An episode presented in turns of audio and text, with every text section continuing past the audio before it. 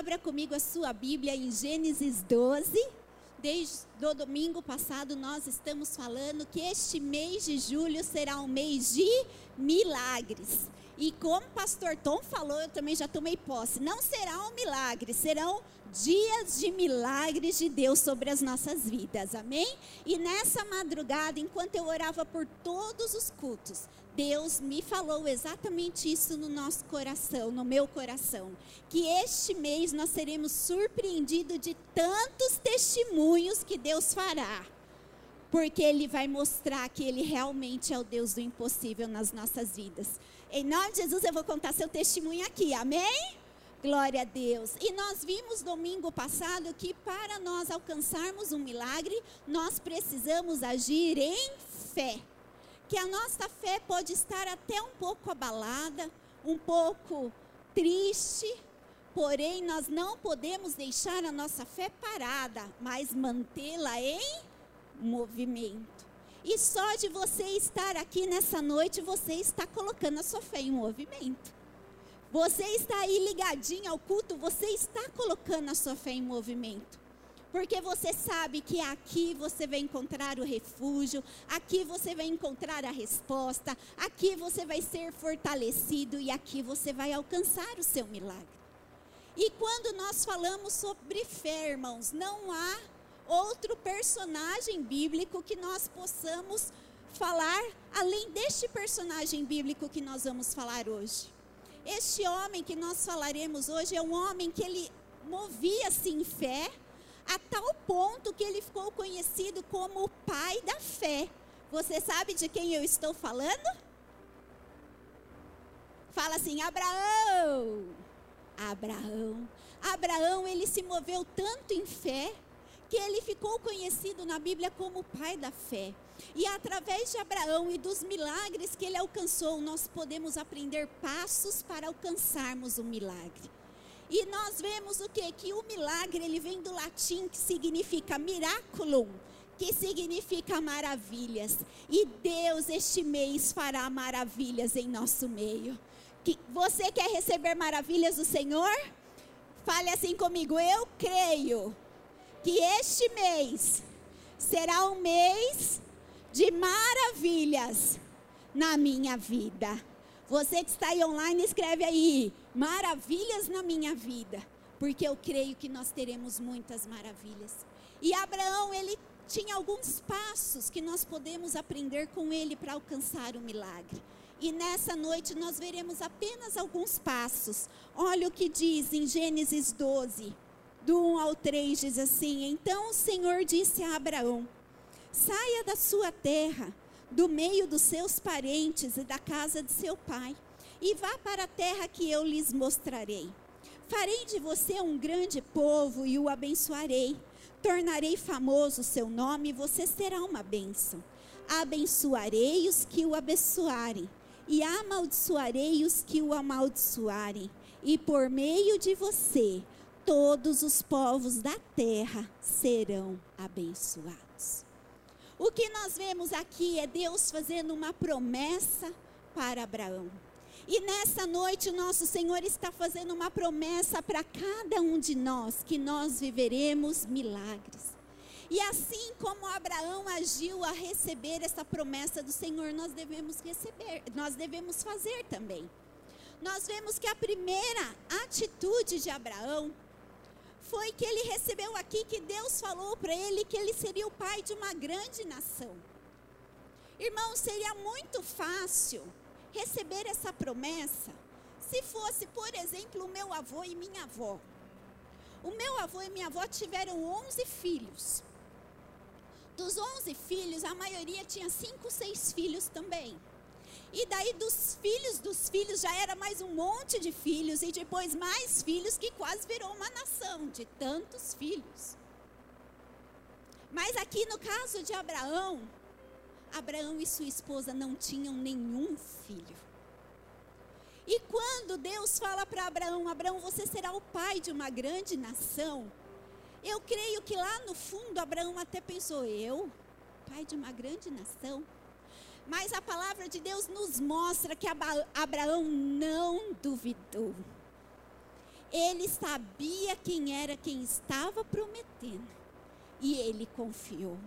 A palavra de Deus nos mostra que em cada lugar que Abraão ia, ele ia levantando o altar e fazendo, ofe, é, oferecendo sacrifício ao Senhor de louvor já pela promessa, mesmo sem ver nada acontecendo. Então, a primeira atitude, o primeiro passo de Abraão é o que nós precisamos ter. Mesmo que pareça impossível, precisamos crer. Senhor, mas o Senhor está falando isso, mas olha essa economia. Creia. Senhor, mas olha a minha situação física. Creia. Senhor, mas o Senhor tem noção que sou eu mesmo? Creia. Assim como Abraão creu, nós precisamos crer. Irmão, só para nós entendermos um pouquinho, é como se o Senhor Jesus chegasse para Abraão vamos brincar para a gente entender. Chegasse para alguém aqui nessa noite e falasse assim: Ó, você é o próximo presidente da República, se prepare. Mas peraí, eu, aqui em Sorocaba, não entendo nada de política. Senhor, era mais fácil o senhor pegar alguém lá de Brasília já. Ah, Deus, eu não. Mas não, Deus prometeu. E quando Ele promete, nós precisamos confiar e crer. E nós vemos então, irmãos, que tem mais um passo de Abraão. Aqui no começo do versículo fala assim: saia da sua terra, do meio dos seus parentes e da casa de seu pai, e vá para a terra que eu te mostrarei. O segundo passo de Abraão é que ele obedeceu. Ele fez a parte dele. Só que quando nós lemos, irmãos, nós não temos noção do que foi isso que Abraão fez. Abraão morava em Ur dos Caldeus, onde o seu pai era um homem muito poderoso, Terá. Era um homem rico, era um homem cheio de posses. E de repente Deus fala assim para Abraão: Abraão, larga tudo e sai, e sai. Tá, Deus, mas sai para onde? Sai. Tá, Deus, mas para onde? Sai. Eu imagino Abraão chegando, Sara. Olha, Sara, querida, meu amor, cuticutinho. Deus mandou a gente sair daqui. Como assim, Abraão? Deus mandou a gente ir para onde? Não sei. Mas, Abraão, você está maluco? Como assim? Eu vou sair de um lugar que eu estou estabelecida, eu estou com, minha, minha, com as minhas plantações, com o meu gado. Abraão, como assim sair? E as minhas Tupperwares? Aí eu creio que Abraão falou assim: tá bom, mulher, as Tupperware você leva. Tupperware a gente não briga, não é, irmãs? Tupperware é Tupperware. A gente larga o resto, mas Tupperware não. Aí, não, Sara, os Tupperware você pode levar. Tá, mas eu vou levar para onde? Não sei, Sara. E eu imagino então que Sara falou assim: Abraão, o que, que você aprontou? Para a gente ter que fugir assim, sem falar nem para onde a gente vai. Mas a verdade é que simplesmente Deus deu a ordem e Abraão obedeceu. E eu falo assim brincando de Sara, mas a verdade é que Sara creu e também obedeceu. Porque se fosse hoje em dia, a gente ia falar machismo, você vai, eu fico com a minha parte aqui e cada um segue sua vida. Não. Sara se submeteu àquilo e creu também no que Deus estava prometendo.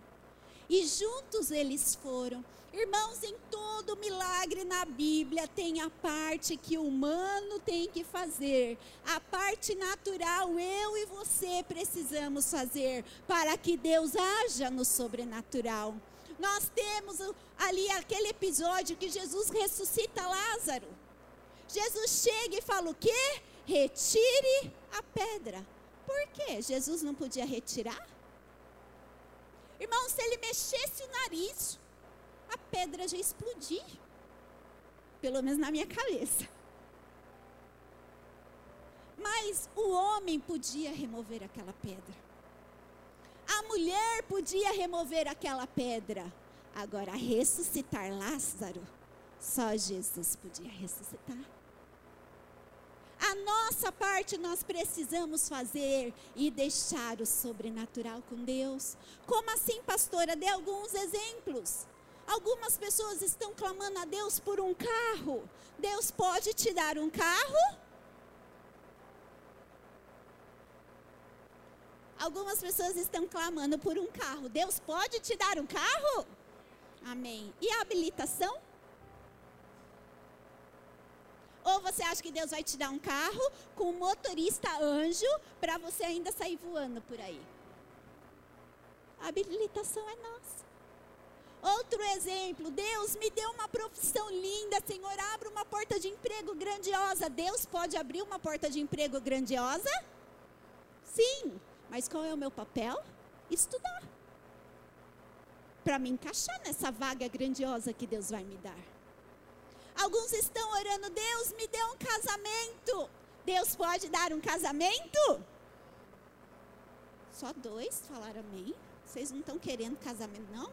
Vou dar uma chance. Se você está aí procurando um casamento online, por favor, escreva amém, amém, amém, amém, amém. Vai que alguém perceba, tá bom? Então vamos lá. Deus pode dar um casamento?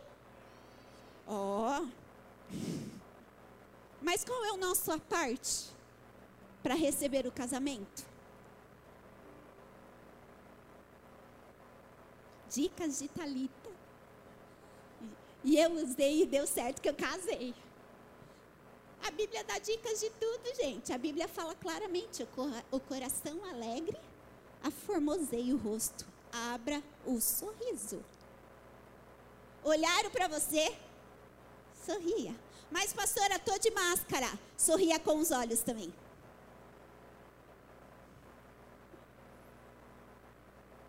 A nossa parte nós precisamos fazer. Porque o sobrenatural, nosso Deus é poderoso e Ele vai fazer. E o terceiro passo que nós vemos aqui nessa história, irmãos, é algo que realmente marcou quando eu estava estudando essa palavra e eu queria que você prestasse muita atenção, porque é muito sério. Deus prometeu que Abraão seria o pai de uma grande nação. E para ser o pai de uma grande nação, ele teria que ter um filho. Então Deus estava prometendo um filho a Abraão. Porém, Sara, sua esposa, ao invés de atentar para aquele que estava dando a promessa, ao invés de atentar para aquele que era o Todo-Poderoso, e para ele nada é impossível até hoje, ele pode fazer todas as coisas, ela começou a atentar para a sua situação. Irmãos, nessa história que estamos lendo, Abraão tinha quase 100 anos de idade. Sara tinha 90 anos de idade. E Sara começa a olhar para a sua própria condição e fala: Peraí, Deus, o senhor tem noção não? Eu, Sara, 90 anos, ter um filho? Deus, o senhor não está entendendo. O senhor não está sabendo a promessa que o senhor está fazendo para mim.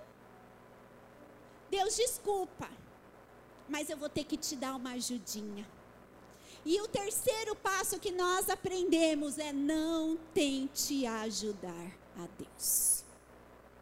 A nossa parte nós fazemos. E o sobrenatural quem faz é Deus. Preste bem atenção que isso é muito sério.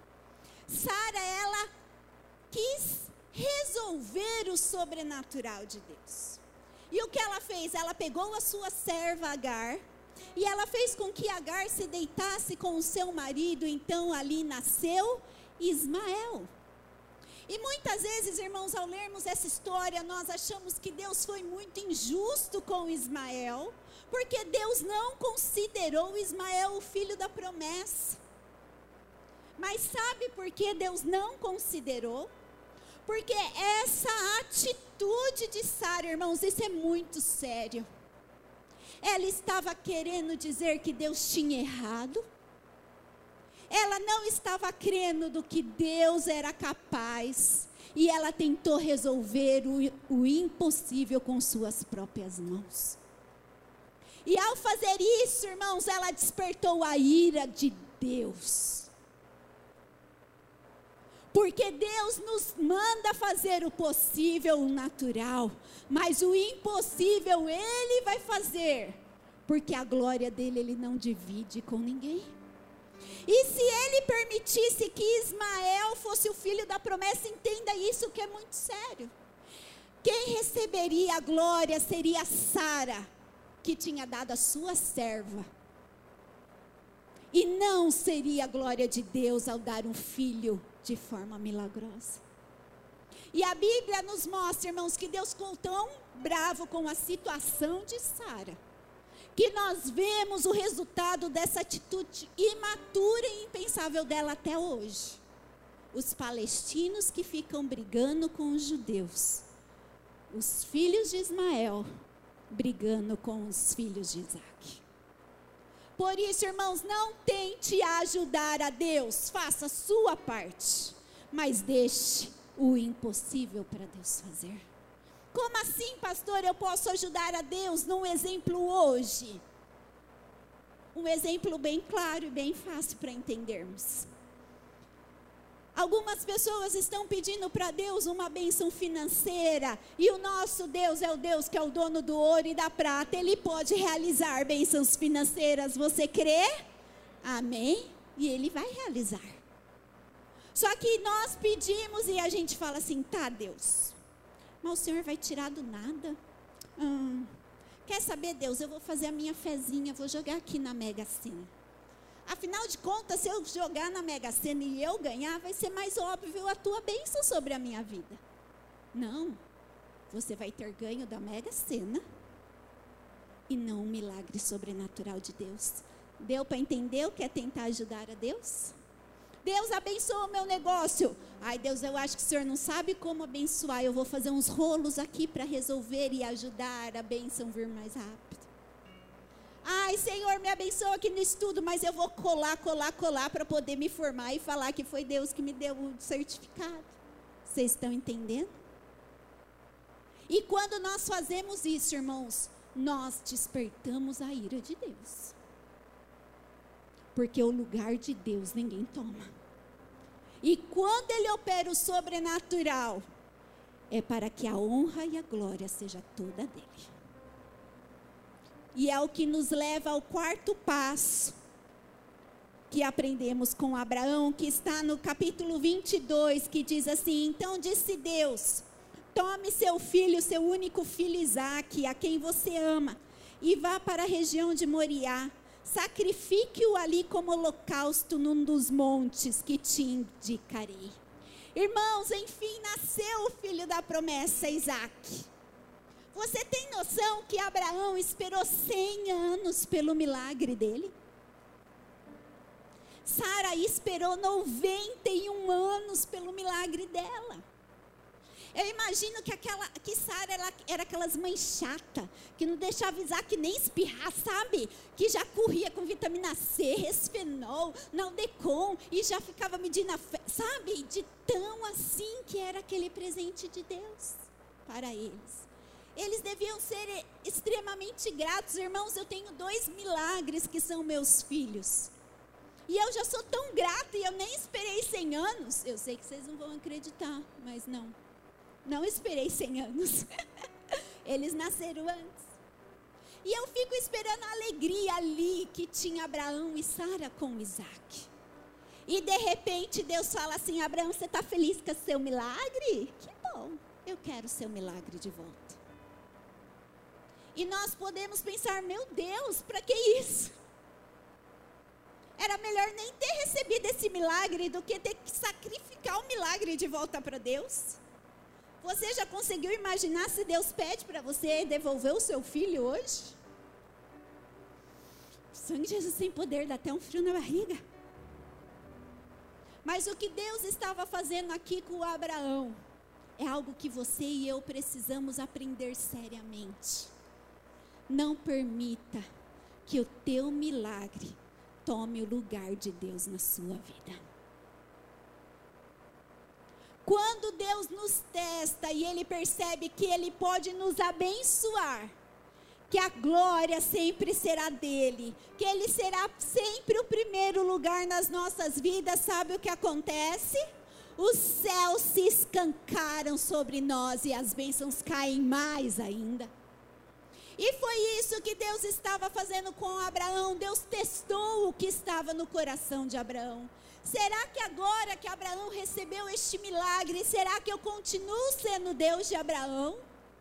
E nós sabemos a história que Abraão não pensou duas vezes, ele foi lá para sacrificar Isaac, mas aí apareceu a ovelhinha, o cordeirinho, o cabritinho, e, e ele sacrificou e ele não matou o filho dele, papapá. mas a questão é que olha o que Deus diz para Abraão depois.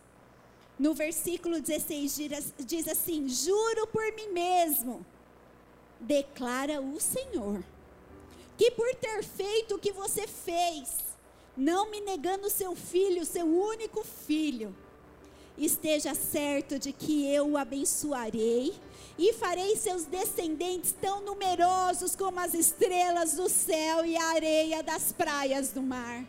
Irmãos, Deus tinha prometido que Deus ia abençoar a descendência de Abraão, que seria uma nação.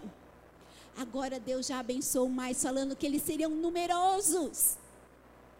E não parou aí, olha o que fala. E a sua descendência conquistará as cidades dos que forem inimigos. Deus também declarou que eles seriam vitoriosos sobre todos. E diz aqui: por meio dela, todos os povos da terra serão abençoados. Tudo porque, Abraão, você me obedeceu. Quando Deus percebe que Ele pode te abençoar, e que nada vai tomar o lugar dele na tua vida. Ele tem prazer em te abençoar mais ainda. Como assim, pastora? Uma bênção pode tomar o lugar de Deus na minha vida? De forma alguma. De forma alguma. Deus te dá aquele emprego maravilhoso dos seus sonhos e agora você não tem mais tempo de levantar e fazer o seu TSD porque você tem que trabalhar e fazer hora extra porque é o seu emprego. Deus te dá aquela casa dos seus sonhos, mas você não pode pôr uma célula lá, porque senão vai riscar o seu piso de porcelanato. Deus te dá um marido maravilhoso, incrível, um príncipe. Só que agora eu não posso mais servir na igreja porque eu tenho que ficar cozinhando para o meu marido.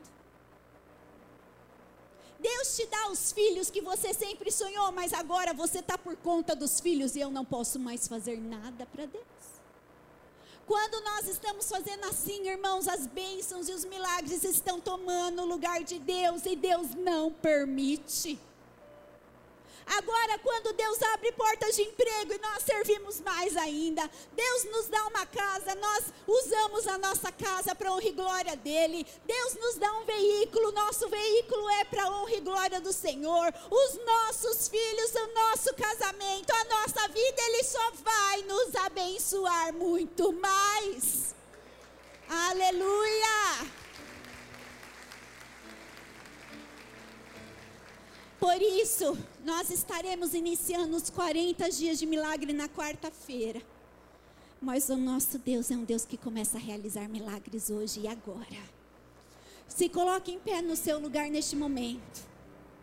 E se você tem a coragem de dizer, Deus pode realizar milagres, nada toma o teu lugar na minha vida. Se prepare para viver o sobrenatural de Deus. Esse mês de julho será surpreendente, porque quem está fazendo essa promessa é o próprio Deus, não sou eu.